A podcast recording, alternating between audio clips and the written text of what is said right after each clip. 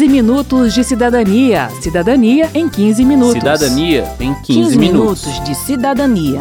Cidadania em 15 Cidadania minutos. em 15 minutos.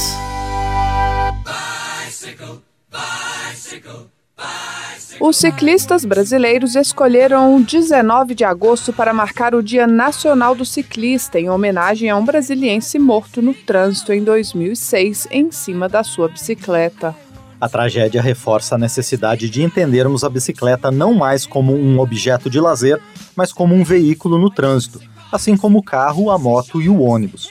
É assim que o Código de Trânsito Brasileiro trata a bicicleta, impondo ao ciclista direitos e deveres. Bem-vindos então a mais um 15 minutos de cidadania que hoje apresenta as regras de trânsito para bicicletas.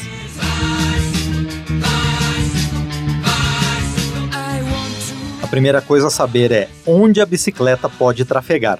Nas vias urbanas e nas vias rurais de pista dupla, a preferência é para ciclovias, ciclofaixas ou acostamento. Quando não houver nenhuma dessas opções, ou quando não for possível usá-las, a circulação de bicicletas deve ocorrer nos bordos da pista de rolamento. Bordo é a palavra que aparece no Código de Trânsito. Resta saber o que na prática ela significa. O coordenador do grupo Pedal Noturno DF, Fernando Pimenta, explica. Não quer dizer que ele tem que andar em cima daquela linha branca, senão qualquer problema ele vai esbarrar no meio-fio e vai sofrer uma queda. Junto com essa definição de bordo, que seria o canto da pista, o canto esquerdo ou direito, junto com o artigo que define a, distância do motorista para o ciclista, que é de um metro e meio, então o ciclista andando mais ou menos ali naquela na faixa onde passa a roda direita dos carros. Por exemplo, se ele andar no canto direito, ele andando naquela, naquela faixa, que é uma, é uma faixa mais limpa, ele fica distante do, de, de boca de lobo, bueiro, sarjetas, considerando mais assim um metro e meio de distância do carro, então ele teria que ocupar a faixa toda. Essa distância de um metro e meio a que Fernando se refere é a distância que o motorista do carro precisa respeitar ao ultrapassar a bicicleta. Esse tem sido o ponto mais frisado pelas campanhas de educação no trânsito e pelos ciclistas. A recomendação é: não passe, ultrapasse. Ou seja, se você estiver dirigindo atrás de uma bicicleta, não force a passagem usando a mesma pista em que ela está. Espere a oportunidade de mudar de faixa e ultrapasse a bicicleta, da mesma forma que você faria se houvesse outro carro ou um ônibus à sua frente. Já houve um tempo em que a recomendação para a bicicleta era trafegar no sentido contrário ao do trânsito. Isso é passado. O correto é o ciclista usar a pista no mesmo sentido que os outros condutores de veículos, respeitando também toda a sinalização. Se o semáforo está vermelho para os carros, por exemplo, as bicicletas que estiverem na mesma via e na mesma direção também têm que parar. E faixa de pedestre o ciclista tem que respeitar. Afinal, vamos repetir: a bicicleta é um veículo segundo o Código de Trânsito Brasileiro, o que, na visão da Renata Florentino, da ONG Rodas da Paz, faz dele um código inclusivo e humanista. E não só tem direito de andar na rua, mas como ainda tem preferência em relação aos veículos automotores, seja na própria uh, pista, no sentido da via, seja na questão dos cruzamentos.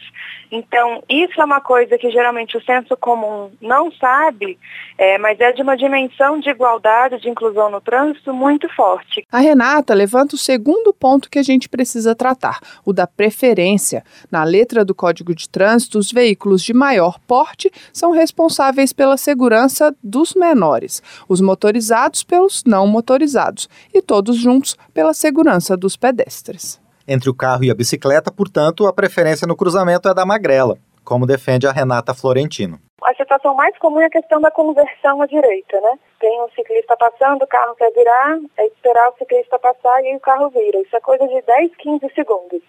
É uma suposta pressa que mascara, na verdade, desrespeito e a falta de educação, porque é uma espera que realmente não atrasa ninguém. Em Brasília, os motoristas já se acostumaram a parar nas faixas de pedestre, mas as ruas e avenidas também são marcadas por faixas pontilhadas que indicam pontos de travessia de bicicletas que trafegam pelas ciclovias. Segundo o diretor-geral interino do Detran DF, Silvain Fonseca, nesses casos é preciso que tanto o ciclista quanto o motorista estejam atentos à sinalização da via. E, em algumas dessas marcas cicloviárias, ou seja, pintada no solo, ele tem que verificar a sinalização, se a preferência naquele momento é dele também. Né? Então vai estar lá sinalizado na ciclovia para ele, se ele tem que parar ou ele tenha prioridade. Por quê? Senão, em alguns locais, em alguns momentos aqui no fluxo do Federal, o trânsito vai parar por esse motivo. Então, o ciclista tem que estar atento à finalização horizontal e vertical da prioridade. Agora, em contrapartida, o condutor de veículo tem que lembrar que ele sempre ele é, ele é responsável pelo pedestre e pelo veículo não motorizado, ou seja, o ciclista, no caso. Então, por mais que o ciclista esteja equivocado, ele tem que redobrar atenção e dar prioridade ao ciclista. Quero saber. Quero saber. Vamos ouvir agora as explicações do Silvain Fonseca, diretor-geral interino do Detran DF, para as dúvidas de alguns cidadãos. Fabiano Santos, o ciclista pode andar em cima da calçada? Ele pode andar na calçada desde que ela seja compartilhada, ou seja, desde que ela seja autorizada pela autoridade de trânsito, de forma que não, não conduza de que ameace o pedestre. Para estar autorizada, ela tem que estar sinalizada, é, informando o compartilhamento do uso. Dantas, por que, que o, o, governo de Brasília não investe em ciclovias? E as ciclovias que existem, elas são muito mal elaboradas. Infelizmente ele está equivocado. O Distrito Federal tem uma das malhas cicloviárias das maiores do país. O governo de Brasília hoje procura interligá-las, dar manutenção. Um exemplo de, de malha cicloviária que nós temos né, é, é o eixo monumental nós temos uma, uma, malha cicloviária que sai do Cruzeiro Velho, vai até a Esplanada dos Ministérios. Toda essa região tem malha, além de outras várias cidades do Distrito Federal que já têm a malha cicloviária, e assim como existem outras que estão sendo planejadas e, e já para que, que seja entregue à população. Meu nome é Diego, eu sou músico eu queria saber por que, que hoje em dia não só o governo, mas também o metrô não tenta melhorar as condições para o uso da bike no transporte público, para que aumente o número de ciclistas e assim também desafogue o transporte público. Bem, existem projetos, leis que autorizam isso aí, e não, é bem, não é bem competência do Departamento de Trânsito, mas nós, nós sabemos que o, o, governo de Brasília, através do metrô, vem buscando sim é, cada vez mais melhorar a questão do vagão e dar continuidade.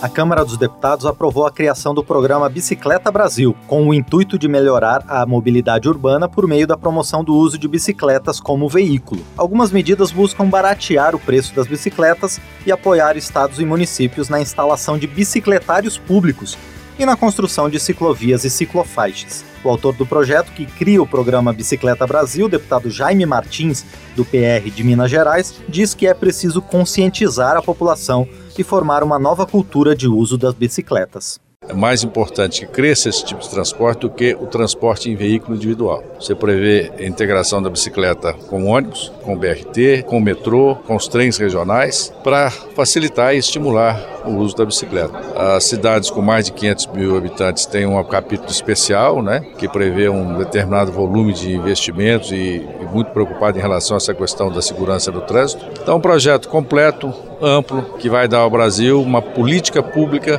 para as bicicletas e para o usuário da bicicleta. Quero saber. Quero saber. O Fernando Pimenta, coordenador do Pedal Noturno DF, foi com a gente para a rodoviária de Brasília e tirou as dúvidas dos cidadãos ali mesmo. Caroline Feital. Queria saber é, como é que pode ser feito é, a abertura, até, até mesmo segurança de mais vias e, e a abertura do autódromo, quem sabe, e a melhoria também dessa, dessa sinalização de rua. Certo, isso foi até um tema de uma reunião recente com o governo, questão de, de, mais sinalização, assim como foi feita a sinalização da subida ali da 23 do Jardim Botânico, que tem tachões iluminados com LEDs, é, mais placas lá avisando aos ciclistas, atenção, cuidado, ciclistas em treinamento. Foi solicitado que outras vias também, na estrada, principalmente na, na 060, que tem muito, muito ciclista em treinamento ali, que sejam instalados mais placas desse tipo, para alertar mais o motorista de que o acostamento ali tem muitos ciclistas em treinamento. E a questão do autódromo, por conta da, das obras que foram foram suspensas e parece que agora foram retomadas aos poucos. Só um trecho, acho que de 2,5 km mais ou menos, foi liberado. Na verdade foi liberado mais, mas para você pedalar de speed precisaria de um asfalto um pouco decente, não com tanto cascalho e tal. Isso aí é questão de acompanhar as obras do, do autódromo até que tenha uma distância um pouco mais satisfatória. A questão dos dias também, o governo tinha alertado, questão acho que foi só de terça quinta, por conta de eventos, de sujeira, porque geralmente depois de alguns eventos eles precisam limpar o asfalto, tirar resto de limalha, de borracha, que isso aí atrapalharia, bastante os ciclistas. Brenda. Recentemente eu vi uma publicação no, no Instagram do Senado onde proibia andar de bicicleta na calçada de pedestre. Como que tá isso no, no Senado? Foi realmente aceito? Como que está essa questão? Essa é uma recomendação já antiga do próprio Código de Trânsito, que calçada é para pedestre. É até uma recomendação que a gente fala em todos os grupos de ciclistas. A gente procura sempre pedalar na via ou em ciclofaixas e evita ao máximo que fique algum ciclista pedalando na, na calçada, assustando o pedestre, alguma coisa do tipo. Pode, pode causar algum acidente. É, em alguns pontos de Brasília existe o chamado espaço compartilhado, calçada compartilhada, que são calçadas um pouco mais largas, sinalizadas, onde o ciclista procura andar mais, mais à direita e o pedestre mais à esquerda, numa velocidade mais reduzida, mais, mais tranquilo para evitar um, um acidente maior. Eu sei que consta né, no Código de Trânsito que o motorista tem que respeitar um limite de um metro e meio do ciclista. Existe algum tipo de punição, de multa para esse motorista que infringiu esse limite de espaço? É, sim, existe o, a definição da multa do artigo. Como o próprio Detran aqui de Brasília, ele não, não tinha o costume, conhecimento dessa distância, da, da ideia da distância, tanto é que a campanha do Maia Amarelo agora desse ano foi junto com grupos de ciclistas, que é, o Detran chegava junto com a, com a divulgação do distanciômetro, né? que era uma régua de um metro e meio mais ou menos colocada na bicicleta, na, na parte de trás da bicicleta, que dava a, a nítida noção da, dessa distância. Então, para o ciclista andar em segurança na faixa, ele andando ali mais ou menos na onde passa a roda direita dos carros, que é, que é o dá uma distância segura do, do meio fio, de bueiros e tal, o pessoal está notando que esse um metro e meio chega na faixa pontilhada. Então isso aí ficaria mais fácil, mais notório de, de um agente de trânsito perceber se o motorista tirou fino dele ou não, simplesmente porque ele não mudou de faixa ao ultrapassar o ciclista. Em termos de equipamento de segurança, o Código de Trânsito exige para a bicicleta campainha, sinalização noturna dianteira, traseira, lateral e nos pedais, e espelho retrovisor do lado esquerdo. O capacete não é item obrigatório, e apesar de não oferecer proteção suficiente em acidentes graves, o Fernando Pimenta defende que ele seja sim usado, pois protege a cabeça do ciclista nas quedas leves que acabam ocorrendo no dia a dia. Mas, na visão da ONG Rodas da Paz, o principal equipamento de segurança do ciclista é a atenção do motorista no trânsito.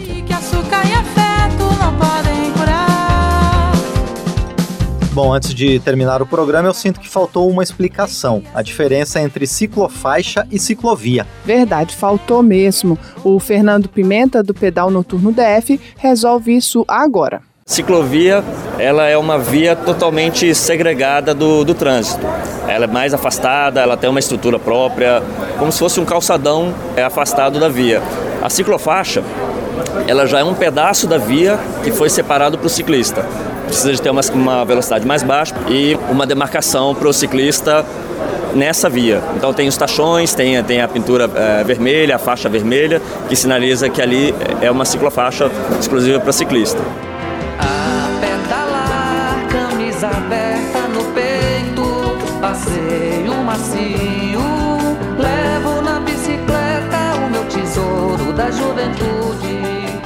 Muito bem, termina aqui mais um 15 minutos de cidadania que teve produção de Cristiane Baker e Adriana Gomes, trabalhos técnicos de Indalécio Vanderlei, edição e apresentação de Márcio Aquilissardi e Verônica Lima.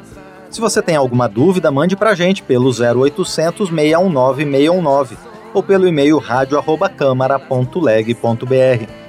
E aproveite para curtir a página da Rádio Câmara no Facebook você pode propor temas para novas edições do 15 Minutos e compartilhar o link do programa com seus amigos. O 15 Minutos de Cidadania é produzido pela Rádio Câmara e transmitido pelas rádios parceiras em todo o Brasil. Você pode conferir todas as edições do programa no site da Rádio Câmara. Acesse radio.câmara.leg.br. Uma boa semana e até o próximo programa. 15 minutos de cidadania. Cidadania em 15 minutos. Cidadania em 15, 15 minutos. minutos de cidadania. Cidadania em 15 Cidadania minutos. em 15 minutos.